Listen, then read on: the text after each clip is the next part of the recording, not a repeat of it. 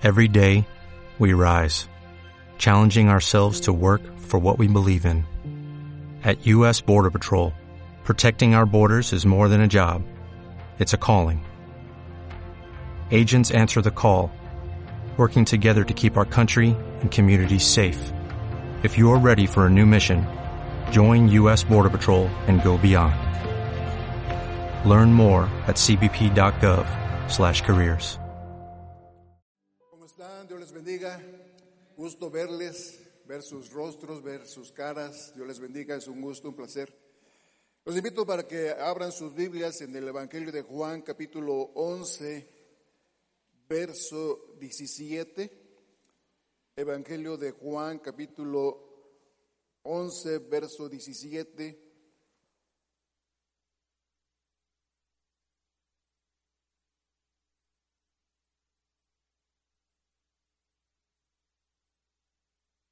Juan 11, verso 17, hemos seguido esta, esta historia de Lázaro, esta porción de la escritura, la muerte de Lázaro del capítulo 11.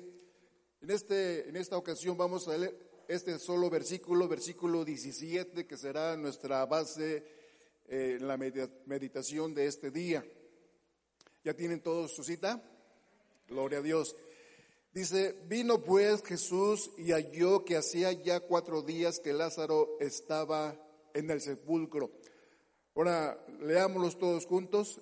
Vino pues Jesús y halló que hacía ya cuatro días que Lázaro estaba en el sepulcro. Señor, te damos gracias por tu palabra, por tu presencia, por la meditación en ella, que tu Espíritu Santo, Señor, alumbre nuestros ojos nos dé, Señor, sabiduría y revelación en el conocimiento de ella para llegar a conocer, amar más a nuestro Señor Jesucristo.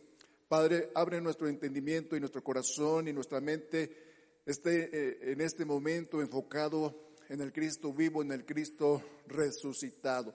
Padre, asimismo oro por nuestra hermana Edelmira, Edelmira, Señor, que Reventó una vena, Señor, de su pie. Oramos para que en el nombre de Jesús, como hemos cantado, como creemos, Señor, en tu palabra, que tú sanas, que tú das vista a los ciegos, tú levantas a los cojos. Padre, en el nombre de Jesús, oramos por ella, para que su pierna, su vena, Señor, su circulación continúe, Señor, como tú lo has hecho. Padre, en el nombre de Jesús, manifiesta tu amor, tu gracia, tu misericordia en ella, en el nombre de Jesús. Amén y amén. Bien, Lázaro entró en una tumba.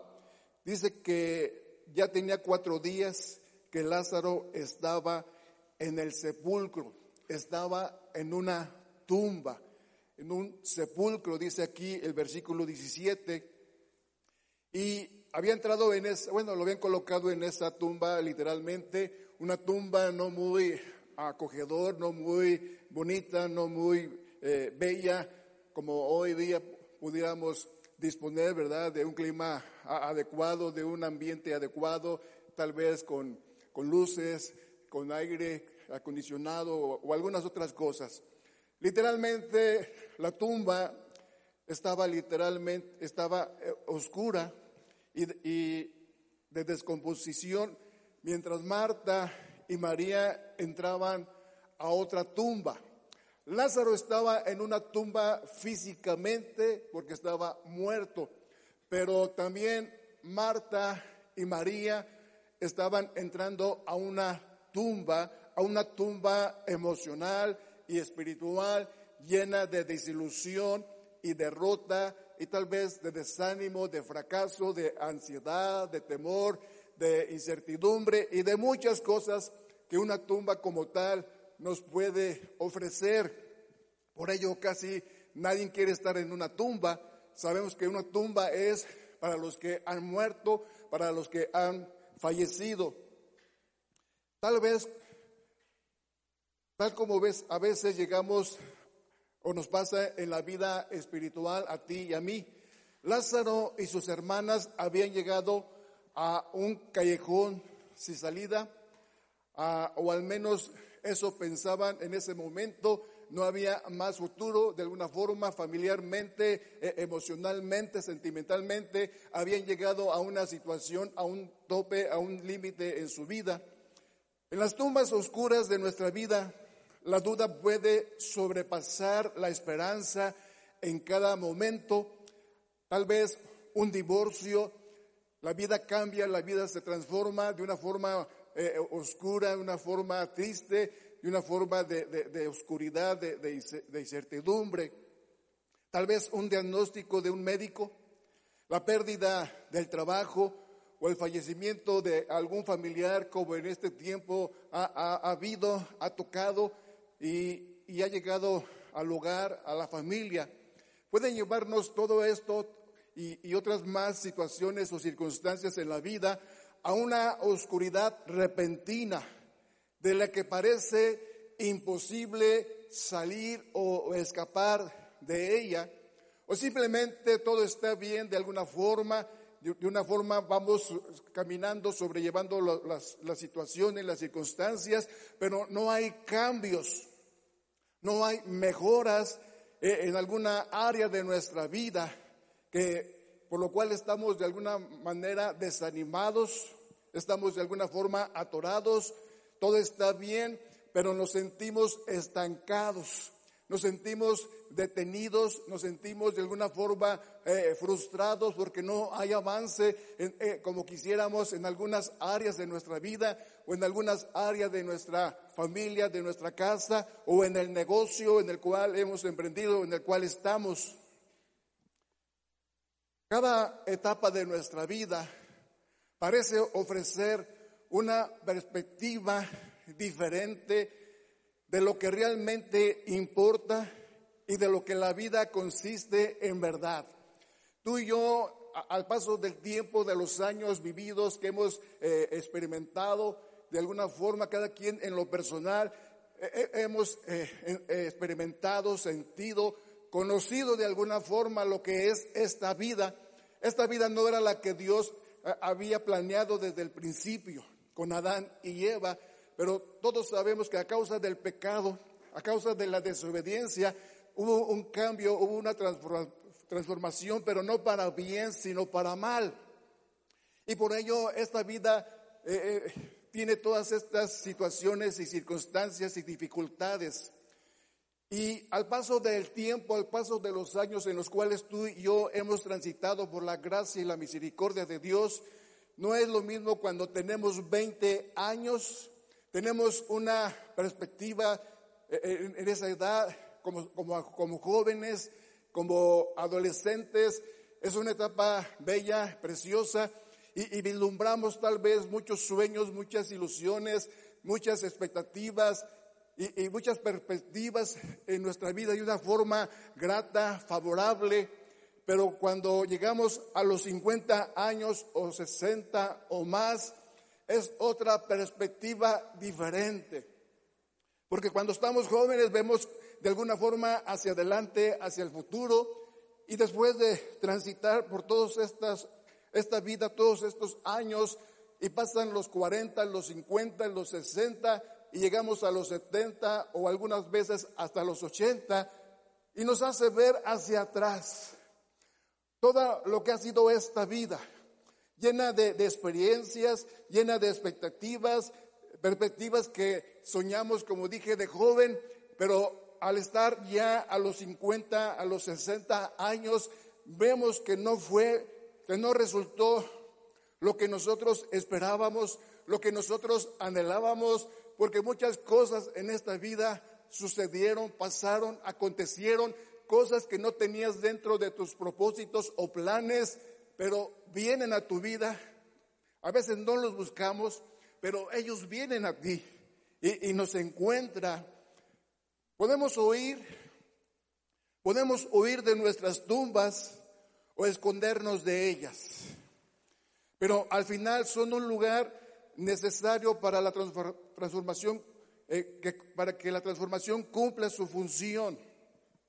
Porque en las tumbas de la vida llegamos a conocer a Dios de una manera que nos da vida y una vida verdadera.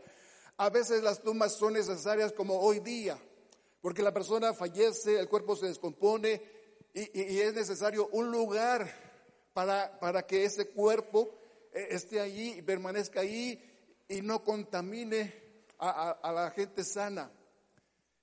Pero en las tumbas espiritualmente, las tumbas emocionalmente, a veces son necesarias para una transformación completa y para experimentar la vida plena, la vida abundante que Jesús nos ha traído a esta vida nueva en Él.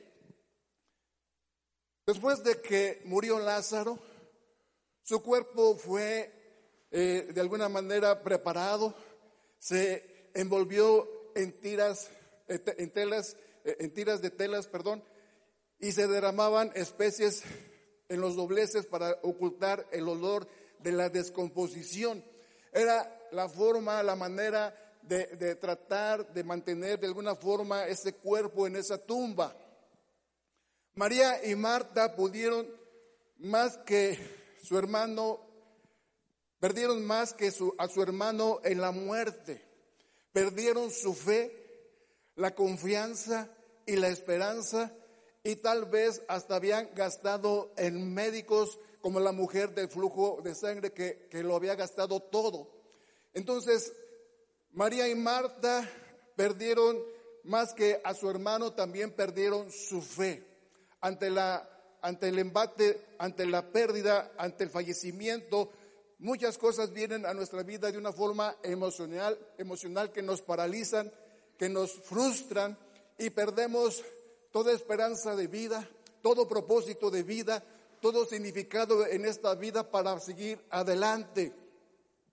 Lo que hacemos algunas veces es amortiguar los efectos del dolor al decir a otros que estamos bien. Y esperamos que ellos digan lo mismo.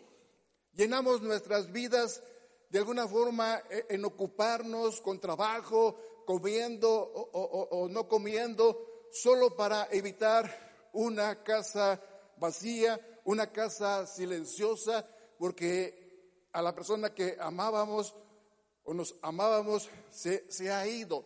Y el nido ha quedado solo, ha quedado vacío por la etapa en la que estamos, por la etapa en la que nos encontramos el día de hoy. Hemos aprendido de alguna forma, tal vez cultural, de una forma circunstancial, o, tradicionalmente cuando nos vemos, cuando nos preguntamos y, te, digo, ¿cómo estás? ¿Y cuál es la respuesta? Bien. Muy pocos, de alguna forma, pudiéramos contar con los dedos de una mano, las personas que son transparentes, honestas, sinceras y que pueden decir, no, no, no estoy bien. Ahorita no estoy bien me siento con una situación de pesadez emocional, con una frustración, no tengo aún fe, ni ganas de vivir, ni ganas de salir adelante. Pero nos hemos acostumbrado aún como iglesia a, a decir, ¿cómo estás? Estoy bien. Pero ¿cuál es la realidad? ¿Cuál es lo que está detrás de estas palabras? Llenamos nuestras vidas de esta forma, con trabajo, con más trabajo, con más entretenimiento, con más cosas para ocupar nuestra mente, para no pensar eh, y no abrir nuestros ojos a la realidad en la cual estamos. Si ignoramos las partes difíciles de la vida, no podemos tú y yo ignorarlas, cerrar nuestros ojos y decir, esto no me está sucediendo, esto no, no, no, pasa en esta vida, esto es en otro, en, otro, en otro mundo, está en Marte, tal vez en la Luna, tal vez en otro planeta. Y tratamos como de maquillar y de cerrar los ojos a la realidad, a la verdad, a la cual tú y yo estamos en este mundo, en este mundo caído, en este mundo que se está desmoronando más y más. Entonces, ¿qué sucede? Nos llegamos a conformar con algo mucho más inferior que una transformación.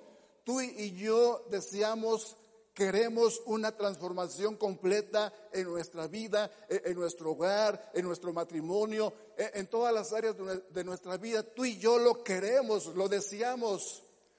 No una situación a medias, sino una transformación auténtica. Nuestra fe se vuelve de alguna forma un poco sentimental. Nuestras oraciones se vuelven artificiales. Nuestra Biblia es como cualquier otro libro, porque nos llegamos a conformar a un estilo de vida en el cual ocultamos la realidad, la verdad de las cosas que nos enfrentamos, de las circunstancias o situaciones que tú y yo día a día vivimos, queramos o no queramos enfrentarlas. Ellas vienen, ellas se presentan, ellas están en nuestra vida. Pudiéramos hablar de la tumba de Pablo ahí en 2 de Corintios 1, 8 y 9, que dice, amados hermanos, pensamos que tienen que estar al tanto de las dificultades que hemos atravesado en la provincia de Asia. Pablo está hablándoles a los corintios, a la iglesia en Corinto, y les está diciendo, pensamos, creemos que tienen que estar al tanto de qué? De las dificultades que hemos atravesado en la provincia de Asia. Dice Pablo, fuimos oprimidos y agobiados. No son emociones buenas, atractivas, que tú y yo quisiéramos, pero dice Pablo, fuimos oprimidos y agobiados más allá de nuestra capacidad de aguantar. Y hasta pensamos que no saldríamos con vida. Esa era la situación, esa era la realidad existente en ese momento en Asia, en la vida de Pablo. Y dice, de hecho esperábamos morir, pero como resultado dejamos de confiar en nosotros mismos las situaciones, los problemas, las dificultades, las enfermedades, es para dejar de confiar, dice Pablo, en nosotros mismos, en nuestra fuerza, en nuestra capacidad, en nuestra experiencia. Dice, y aprendimos. Pablo está aprendiendo. Un siervo usado grandemente por Dios, pero en su humildad dice, aprendimos a confiar solo en Dios, quien resucita a los muertos. Sí, fuimos despojados de, de, nuestra fuerza, de nuestra capacidad humana, que al punto de que pensábamos que íbamos a morir. Pero ¿qué fue lo que aprendimos a, través de esa situación, a través de esa experiencia, a través de esa eh, dificultad. Dice, aprendimos a confiar solo en Dios, quien resucita a los muertos. La pregunta es, ¿qué pudo haber pasado en Asia que dejó a Pablo sintiéndose, sintiéndose como si no pudiera soportar más, como que si la vida se le estaba yendo? terminando sus últimos momentos en esta vida, en esta tierra, ¿qué sería lo que vivió Pablo? No nos dice la escritura. ¿Sería una enfermedad desesperada como la de Lázaro? ¿Algún ataque de la gente por no escuchar el Evangelio? ¿La traición de un amigo? ¿La pérdida de una persona amada? Pablo no sentía necesidad de proteger la reputación, que a veces tú y yo de alguna forma queremos proteger la reputación de Dios. Dios es Dios y sigue y seguirá siendo Dios en medio de mi opinión, de las opiniones de la gente o de lo que la gente piensa o cree. Él no necesita de esa protección de la reputación de Él. Por lo cual necesitamos, iglesia, hermanos, la necesidad perdón, necesitamos la libertad para expresar nuestros pensamientos relacionados con la tumba en lugar de escondernos detrás de estas frases cotidianas que decimos, estoy bien, estoy de maravilla, todo está viento en popa. Y a veces sí, pero a veces no. A medida que Pablo continúa hablando de su terrible experiencia, él describe que las cosas difíciles que él describe sucedieron para que no confiásemos en nosotros mismos, sino en Dios que resucita a los muertos. Esa es la experiencia, eso fue lo que aprendió Pablo a, a no confiar en él, a confiar plenamente en el Dios vivo, en el Dios que levanta y resucita a los muertos. Los tiempos difíciles arrancaron las excusas, arrancaron los pretextos, arrancaron las justificaciones de es parecido.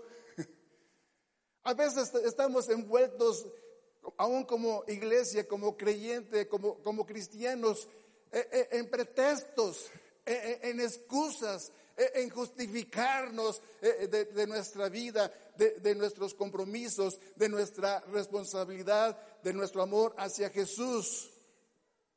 Pero, ¿qué fue lo que sucedió en la vida de Pablo? Los tiempos difíciles, las situaciones y las circunstancias arrancan de nuestra vida toda excusa que a veces presentamos para adorarle, para venir a, su iglesia, para de esta forma escuchar su palabra y vivir día a día eh, en el área donde Dios nos tiene colocados. Todo ello se van de nuestra vida. Las excusas, los pretextos, las justificaciones y aún las poca o la muy poca convicción que nos hace tambalear en nuestra vida nos hace estar firmes, nos hace estar sólidos, eh, eh, parados en la roca que es Jesucristo. Gloria a Dios. Esto es precisamente lo que hace, lo que hacen en nuestras vidas los tiempos en la tumba. Nos despojan de todo. Hebreos dice, despojémonos de todo peso y del pecado que nos asedia y, corramos con paciencia la carrera que tenemos hacia adelante. Él dice, corre, impúlsate, ve hacia la meta, al supremo llamamiento que es Cristo Jesús, la esperanza de gloria.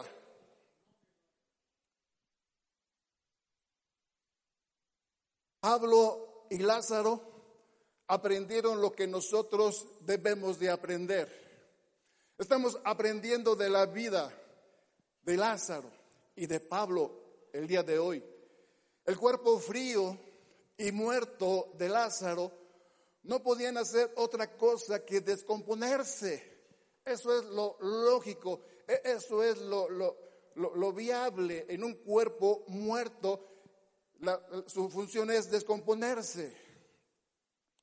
Sin la obra de la transformación nuestra fe se vuelve rígida, sin sabor. Nuestra teología se endurece y nuestros corazones se hacen sólidos, se hacen de piedra. No se pueden mover, no pueden sentir la presencia de Dios para vivir la vida que Jesús quiere que vivamos. Esto es lo que un cuerpo así, una vida así espiritual, la fe se, estanca, el corazón se hace de piedra y todo se paraliza en nuestra vida. La tumba nos revela que sin Dios no seremos cambiados. Sin Él, sin su ayuda, sin su presencia, no es posible el cambio, no es posible la transformación. Sigue diciendo Pablo en 2 de Corintios 1:10. Dios es el único que nos libra. Él es el único que te libra, dice, dice Pablo es el único que nos libra y Pablo lo sigue diciendo, el cual nos libró y nos libra en quien esperamos que aún nos librará de tan grande muerte. Pablo, no hay tiempo para explicar un poquito lo que menciona allí en el capítulo 9 de, los peligros, de las, de, los, de, las situaciones que, que vivió, que pasó, que sufrió, tantas cosas que padeció por el nombre de Jesucristo.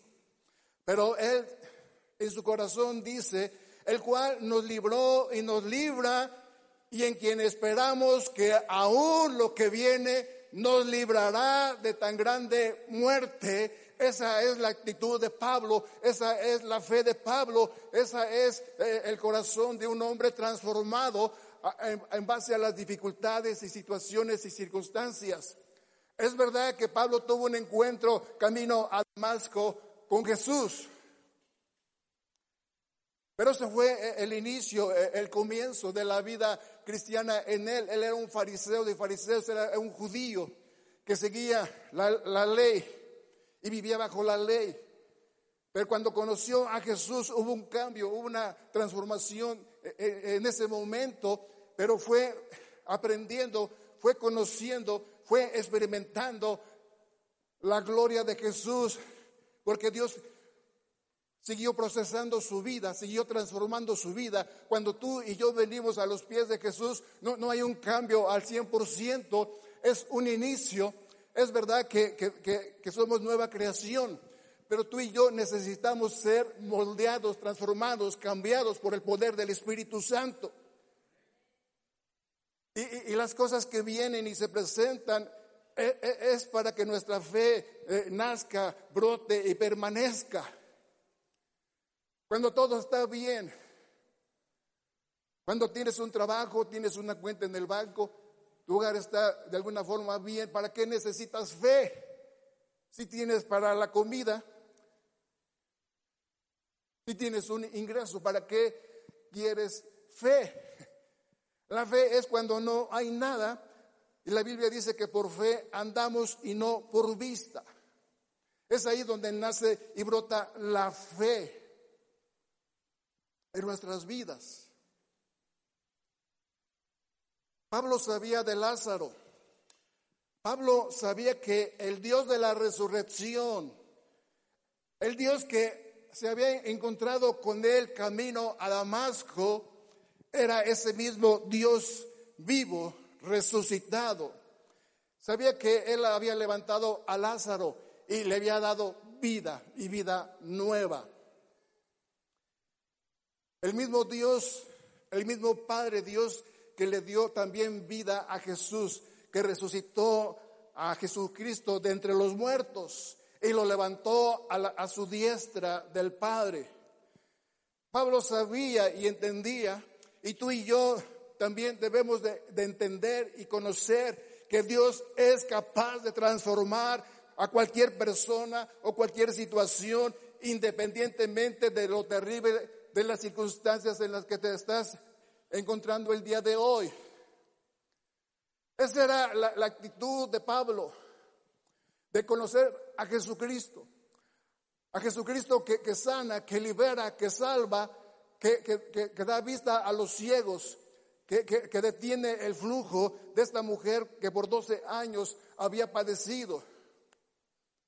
Y antes dice que le iba peor y había gastado su dinero en, médicos y medicinas. Se había quedado sin, dinero y sin fe y sin esperanza. Pablo conocía a este Jesús que era poderoso para levantar o levantó a Lázaro de entre los muertos y que, y que el Padre levantó a Jesucristo. Es el Dios de la resurrección. Dios puede traerte de la tumba a la vida.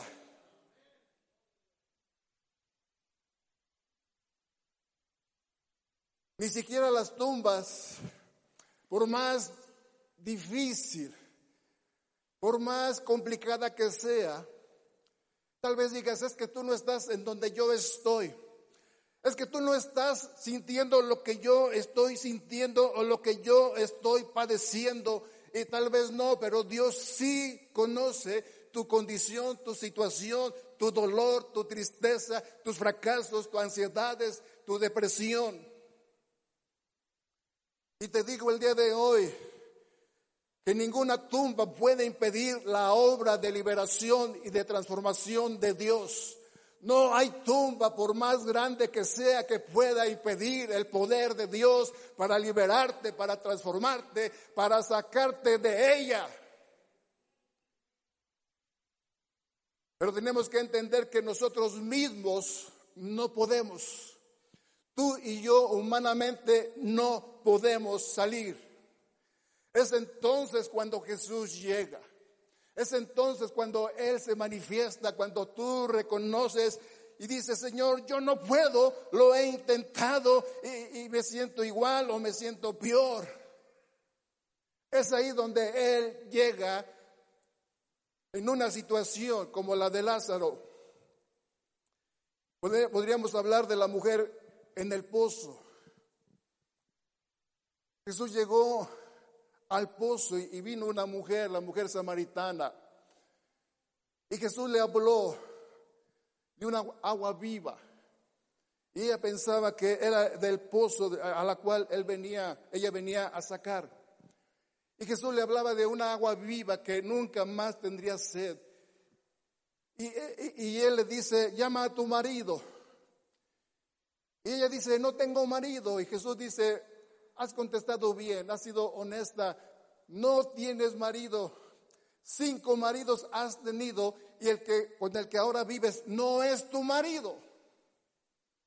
Y ahí hubo un encuentro precioso de la mujer samaritana con Jesús. Jesús conociendo el corazón, la necesidad, la, la situación, la circunstancia de esta mujer. Cinco maridos, cinco matrimonios había tenido y todos ellos habían fracasado.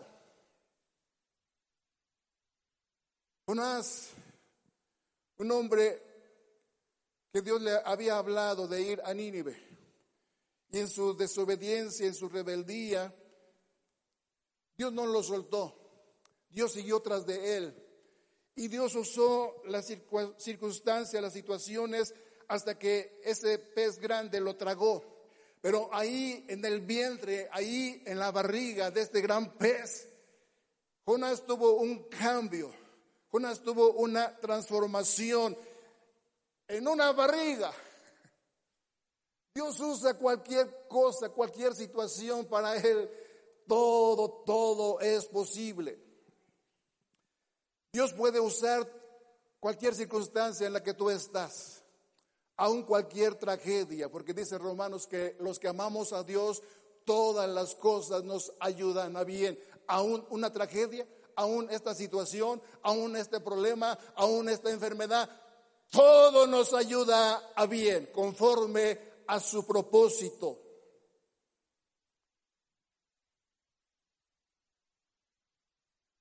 Cualquier corazón agraviado es como un instrumento para nuestra transformación. No hay tumba que sea lo suficientemente oscura, ni situación lo suficientemente difícil que Dios no pueda cambiar, que Dios no pueda hacer algo por ti. Pablo habló de problemas. No dijo, vamos a escribir una carta a los corintios, decirle, todo va bien. ¿Cómo vas, Pablo? Bien, gracias a Dios. ¿Cómo se está yendo en Asia? Bien, gracias a Dios. ¿No tienes problemas? No. ¿No tienes ninguna dificultad? No. Todo va bien. Así, así les escribió Pablo a los corintios. No. Dijo la verdad. Dijo la realidad de su vida, de su experiencia Pablo habló de problemas, pero también habló de consuelo en la misma oración. Pablo dijo, bendito sea el Dios y Padre de nuestro Señor Jesucristo, Padre de misericordias y de toda consolación. Pablo reconoce a Dios en sus atributos, en su gloria, en su poder, en su magnificencia, en su mano poderosa. Y dice, y Dios de toda consolación, el cual nos consuela en todas las tribulaciones. Pablo está hablando de una verdad, de lo que es Dios, de lo que es el Padre y lo que es Jesucristo, el Padre de todas las misericordias y que nos consuela de todo. Pero también incluye en su oración Pablo diciendo que nos consuela en todas nuestras tribulaciones. A veces hacemos más énfasis y predicamos y hablamos más de las tribulaciones y de las tragedias y no hay un equilibrio o, hablamos más de Dios y, menos de lo que nos pasa, de lo que sucede en nuestro vivir, en nuestro caminar. Pablo está hablando del Dios que nos consuela y de que nos consuela de todas el Dios de toda consolación, el cual nos consuela en todas nuestras tribulaciones, dice, para que podamos también nosotros consolar a los que están en cualquier tribulación. Para eso son las consolaciones, para que tú puedas consolar a los demás, tú puedas identificarte con su situación, con su problema, con su dificultad, con su enfermedad, con su ansiedad, con su depresión, tener empatía.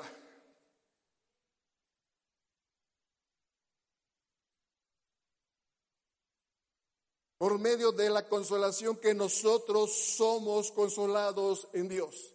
No es para decir, ah, qué grato, ah, qué bonito. Ya fui consolado, gloria a Dios. ¿Y qué del que está a tu lado?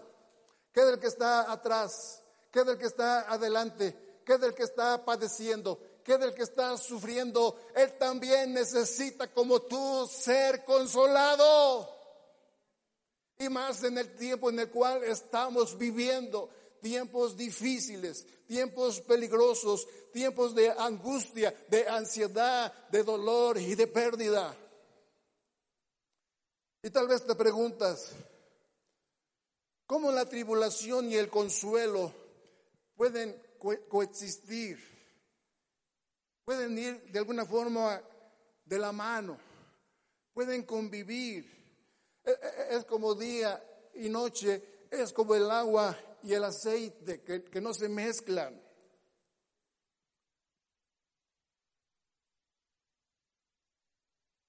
¿Alguna vez has escuchado decir a alguien, fue sin duda el peor tiempo de mi vida, pero Dios estuvo más cerca de mí de lo que yo lo hubiera sentido jamás. ¿Has escuchado eso o lo has dicho en algún momento? Que ha sido el peor tiempo de tu vida como joven, como matrimonio, en el trabajo, e, e, en esta situación de pandemia. Pero al mismo tiempo dices, pero Dios estuvo más cerca de mí de lo que yo lo hubiera sentido jamás. O esta frase que a veces decimos o escuchamos, yo no creí que podría sobrevivir a la muerte de mi esposo o de mi esposa o, de mis padres o de algún familiar. Pero Dios me dio una paz que yo nunca antes había conocido. Dos cosas opuestas. La realidad que vivimos la realidad que tú y yo nos enfrentamos día a día. Pero hay otra realidad que es una realidad en Jesucristo, que Él nos consuela, que Él se manifiesta, que Él se, expresa en nuestra vida lleno de paz y de amor y de misericordia. Ante la crisis, ante el dolor, ante la pérdida de una persona que amas, si solo hablamos de las bendiciones y de los aspectos positivos de la vida cristiana, mi esposa compartió el, domingo pasado de, la madurez, eh, el otro domingo, de, ir a la madurez, de ir hacia adelante, de ser sólidos, de ser firmes, de ser determinados en el Señor. Pero si solo hablamos de las bendiciones y de los aspectos positivos de la vida cristiana, ¿estaremos tú y yo en otro mundo? Este mundo no existe, no hay problemas, no hay enfermedad, no hay crisis, no, no, hay, no hay guerras, no hay situaciones. ¿En qué mundo nos encontramos? ¿Cuál es tu realidad? ¿O vivimos en un sueño diciendo yo vivo tranquilamente, a, mí no me pasa nada de esto? Entonces no estamos abrazando toda la verdad. La vida con Jesús sí produce gozo, esperanza y paz. Tales cosas no podemos encontrar en ninguna otra relación. Solamente en Jesús encontramos esa paz, esa quietud a nuestro espíritu, a nuestro corazón. A veces la gente dice, me voy a casar con ella o con él para ser feliz para que me haga feliz. Y oh decepción, oh desilusión. A los pocos años o en el transcurso del tiempo te encuentras con otra realidad, que no eres feliz, eres el más desdichado. El único que te puede hacer feliz no la felicidad que, el mundo dice o, o te expresa o te comenta, sino la verdadera felicidad que es gozo. Es Jesús. Ninguna otra persona sobre la tierra, ni, ni, mi esposa, ni mis hijos, ni mis padres, me pueden hacer feliz, pueden llenar mi corazón más que Jesús. Él es el gozo, Él es mi gozo, Él es mi galardón, Él es mi recompensa, Él es mi todo. No obstante, conocemos primero a Jesús cuando estamos vivos sobre la tierra. Y eso significa que, las muertes terrenales, las dudas y los pecados todavía están presentes en esta tierra. Antes de que podamos ser resucitados, tenemos que morir. Si no hablamos las cosas con la verdad, con transparencia.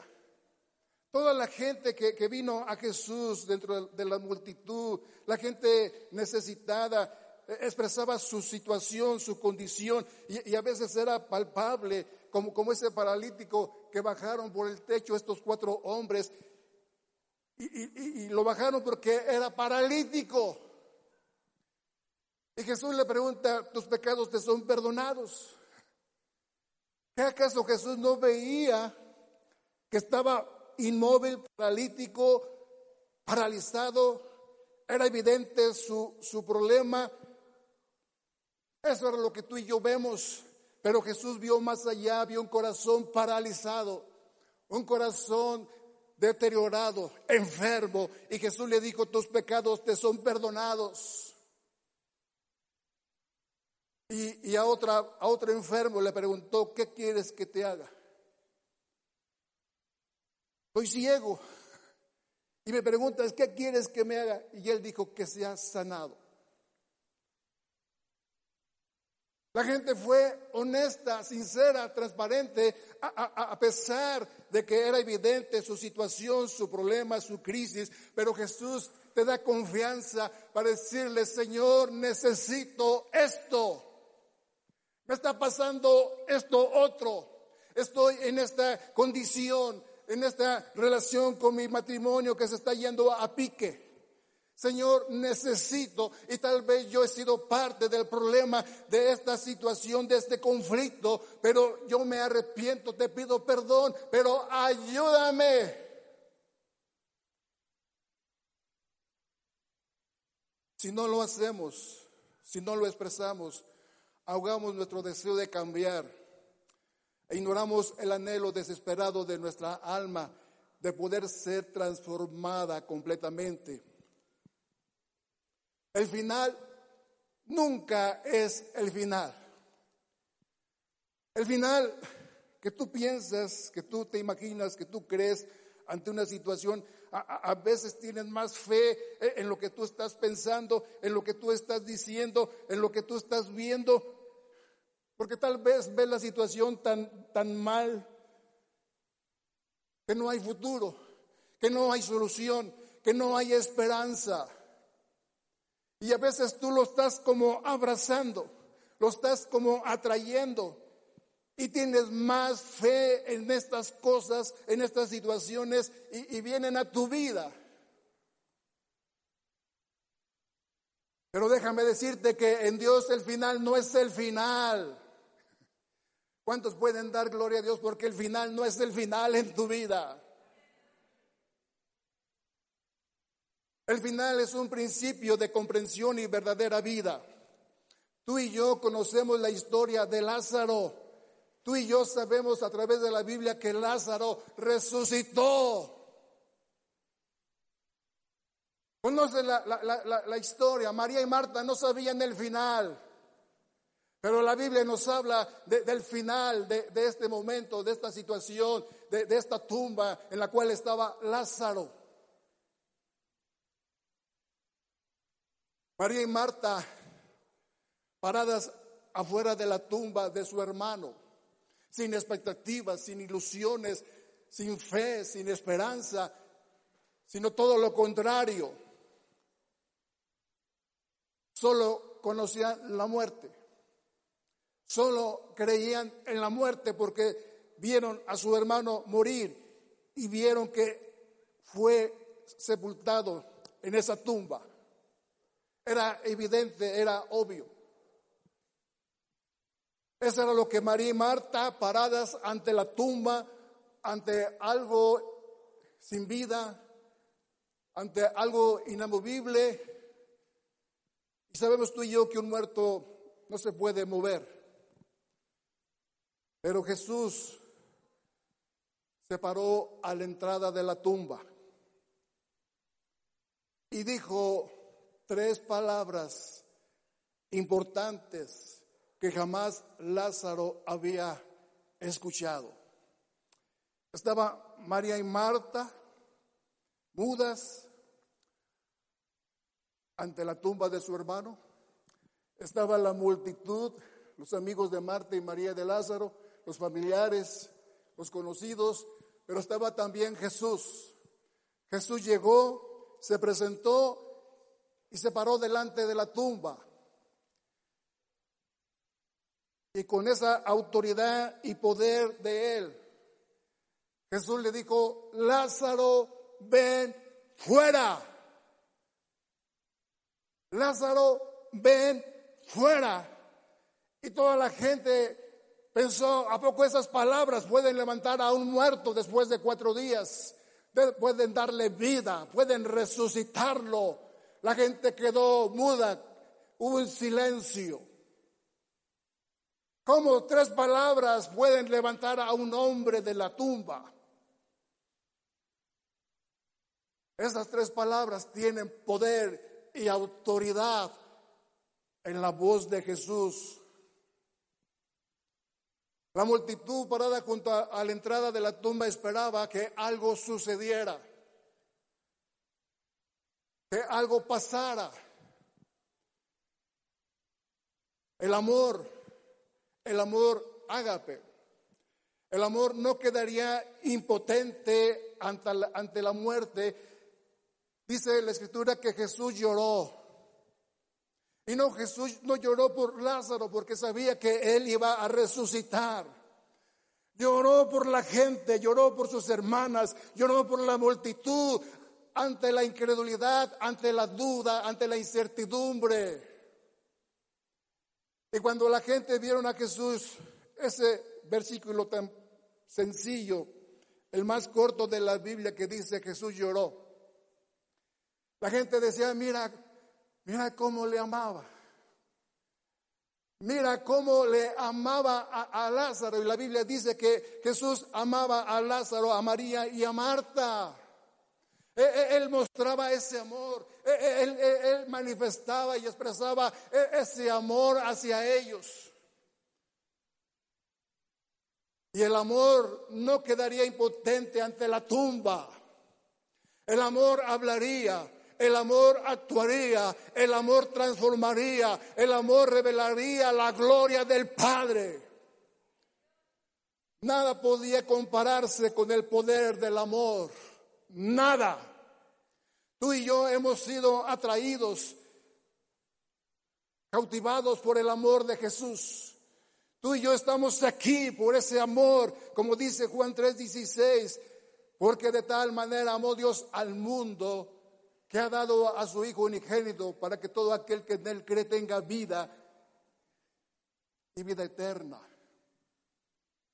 Ese amor es el que nos constriñe, dice Pablo.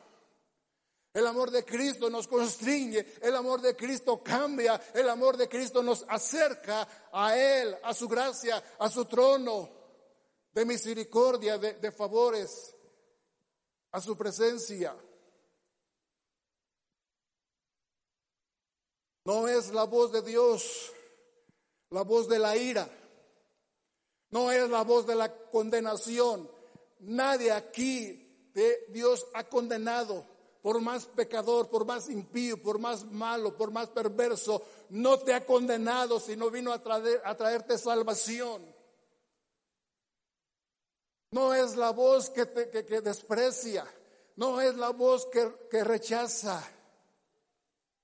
Aún independientemente de lo que hemos creído en Jesús o de lo que has pensado a, través de las situaciones o circunstancias que has vivido.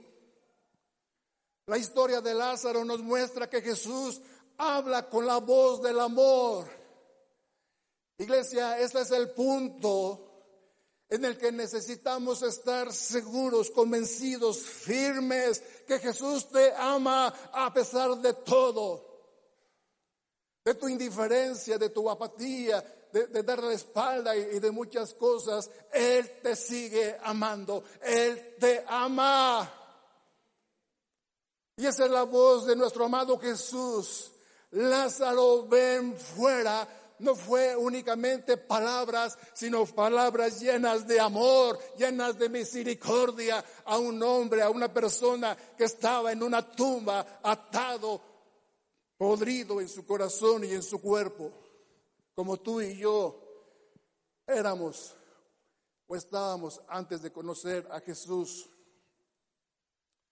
En las palabras de Jesús a Lázaro, escuchamos la misma voz de amor que podemos escuchar para nosotros el día de hoy. Aprendemos a través de Lázaro que solo el amor transforma a una persona. El cuerpo y el, y el alma de Lázaro estaban sin vida. El cuerpo ya estaba rígido, putrefacto. Y tal vez estas palabras describen nuestro estado espiritual. No estoy muerto físicamente, pero estoy rígido, inmóvil. Y a veces aquí los músicos dicen, levanta tus manos. Estoy rígido. Como Lázaro. Tu matrimonio está pisando terreno peligroso. Tu economía, tu salud. Me acuerdo de, de mi hermanita Aurora, cuando en una consulta, después de algunos análisis, el médico le dijo, tienes cáncer. Y no es fácil escuchar a alguien que te diga, tienes cáncer y te queda poco tiempo de vida. Me acuerdo que ella testificó diciendo, salí del lugar del consultorio como pude y me paré afuera de la puerta, abatida, desconsolada, triste sin esperanza, sin futuro. Y muchas cosas pasan en nuestra vida, en nuestra mente, los hijos, mi esposo, muchas cosas. Eso fue lo que ella sintió, lo que ella experimentó. Y hemos hablado de la promesa y hemos hablado del proceso y hemos hablado del final. Hemos hablado de la promesa, de la prueba y del poder, de la promesa cumplida. Claro, en el medio, en el punto intermedio, no nos gusta, nos sentimos paralizados, nos sentimos como Lázaro, muertos de temor, de miedo, de zozobra, de dudas y de tantas cosas. Ese es el punto medio. Pero el punto medio nos transforma, nos cambia, nos moldura como a José, como a Moisés, como a David, como a todos ellos, y nos hace pasar para sacarnos a más, para su gloria. Jesús se tardó cuatro días. Y Jesús dijo, mi amigo Lázaro duerme. Y Tomás dijo, bueno, si duerme, pues está dormido. Pero después Jesús dijo, no, no duerme, yo me refiero a que él está muerto. Él está muerto. Y Jesús se refiere a la muerte como un dormir y un despertar a una nueva vida en Jesucristo. Y él no llegó, no se presentó, tardó cuatro días, pero él dijo con amor, Lázaro, ven fuera. Y él se levantó de entre los muertos, él resucitó a, a la vida en el poder de Jesús. Y todo ello fue para la gloria de Dios, para su gloria, para que su nombre fuera conocido que Él es Dios, Él es el gran yo soy, que sana, que liberta, que, que, que, que resuelve tu situación en algún momento en tu vida. Escuchar a Jesús decir tu nombre es algo maravilloso. Cuando Jesús pronuncia tu nombre, Iván, Julio, Leti, Gabriel, Dios nos conoce por nuestro nombre. Dios conoce quién eres, porque estás anotado en el libro de la vida, un, un libro imborrable. Cuando oyes tu nombre, Polo, Toño, a cada uno de ustedes, Él expresa su amor hacia tu persona. Hermana Tomasita, Dios te ama. Es el primer paso para salir de la tumba. Jesús le dijo, Lázaro, ven fuera. No dijo, muerto, resucita. Él es específico. Él dijo, Lázaro, ven fuera. Y es el primer paso para salir de la tumba en la que tú estás y ser transformado. Cuando Jesús te llama a salir fuera, Él pronuncia tu nombre. No es el nombre de un amigo, no es el nombre de un vecino, no es el nombre del pastor, Él pronuncia tu nombre. Él sabe cómo te llamas. Él te conoce. Y sí, hay muchos que no conoce. Dice allí en Mateo 7, 21 al 22. En aquel día me dirán, Señor, Señor, en tu nombre echamos fuera demonios, predicamos tu palabra, hicimos tantas cosas. Y dice Jesús, no te conozco, no te conozco. Pero a los que han entregado su corazón, a, los que siguen en Él, a los que creen en Él y a su palabra, Él te ama. Te ama a, pesar de la situación, a pesar de las circunstancias, a pesar de, la enfermedad. Y aquí está Aurorita para la gloria de Dios. Está viva después de de, años.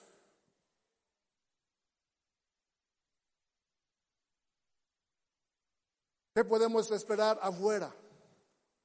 ¿Qué podemos recibir afuera que, que el mundo no- nos atrae, nos seduce, eh, eh, nos envuelve eh, con las redes sociales y tantas cosas? No se compara al amor de Jesús. Él te conoce, tus amigos por un momento te conocen, pero después te dan la espalda, te traicionan, te dejan, te abandonan.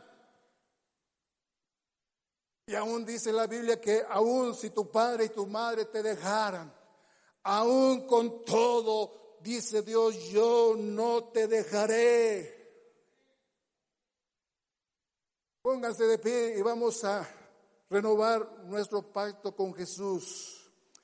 Los que quieren caminar en esta vida del Espíritu, en esta vida de fe, en esta vida en la cual nos encontramos, en la cual es la realidad. Pero hay una realidad mayor que Jesús vive, que Jesús te ama, que Jesús te va a sacar adelante.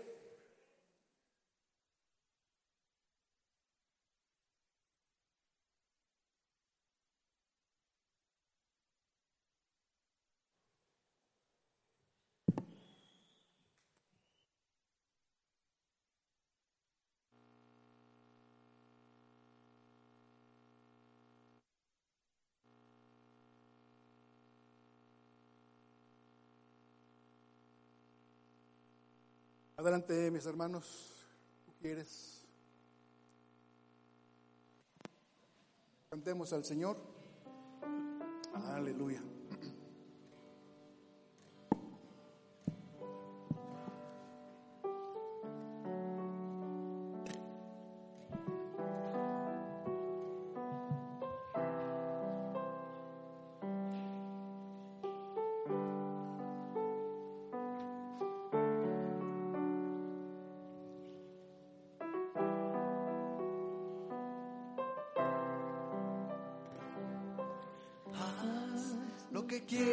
Hacer y toma lo que quieras de mí. Todo lo que quiero hacer es entregarme a ti, completamente a ti. Haz lo que quieras hacer. Que quieras de mí. Y todo lo que quiero hacer es entregarme a ti, completamente a ti.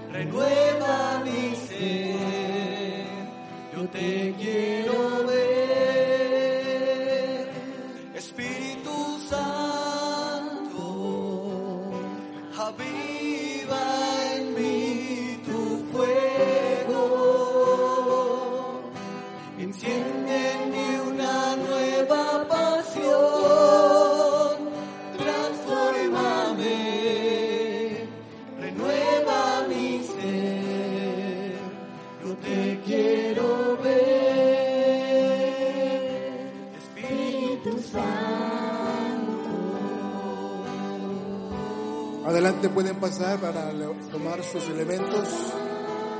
Adelante, iglesia.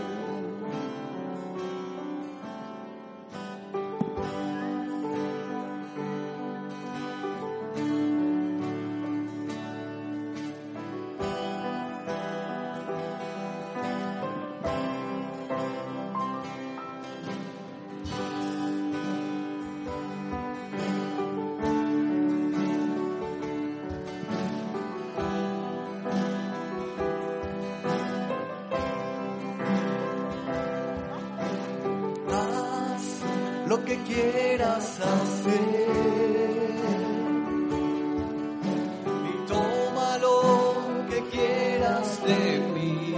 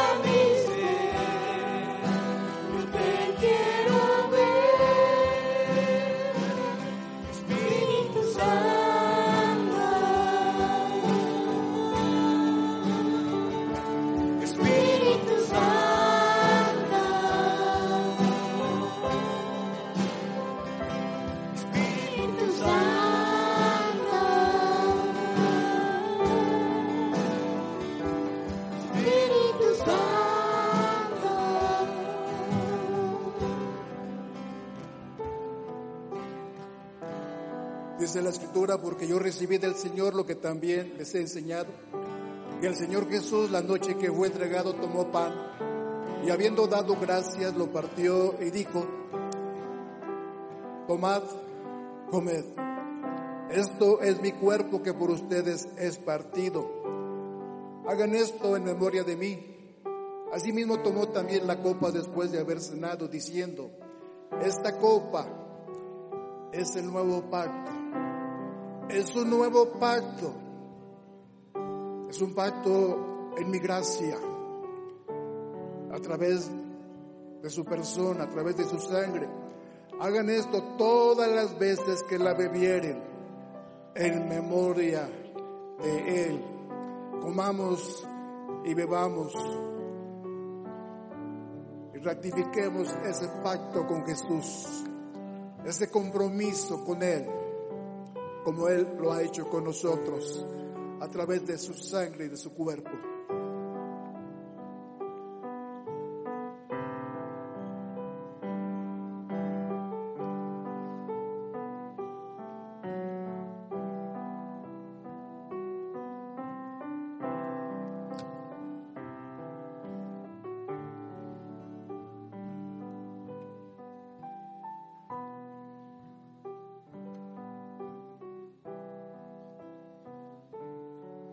Damos gracias Jesús por ese amor que nos sedujo, que nos cautivó, que nos atrajo a tu persona.